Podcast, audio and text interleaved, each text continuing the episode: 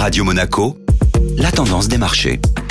Et la tendance des marchés avec Société Générale Private Banking. Bonjour Laura Guial. Bonjour Benjamin. Les marchés boursiers de nouveau animés par les résultats d'entreprise. Soutenus par des résultats globalement positifs, les marchés européens ont progressé dans le vert hier. Le secteur industriel a enregistré la meilleure performance sectorielle en Europe, en hausse de 1,9% sur la séance, suivi de près par le secteur automobile à plus 1,8%. A l'inverse, le secteur des ressources de base a clôturé en baisse de 2,2%, entraîné par la chute du titre anglo-américaine qui a perdu près de 9%. Le minier ayant revu à la baisse sa prévision de production. La bourse de Londres, alors impactée par la baisse des grandes valeurs minières, a clôturé à l'équilibre. L'indice parisien CAC 40, quant à lui, a repassé la barre des 6700 points et clôture en gain de 1,4%. Outre-mer, les bourses américaines ont elles aussi ouvert en hausse hier, boostées notamment par les résultats de Tesla et ceux des compagnies aériennes qui ont agréablement surpris les investisseurs.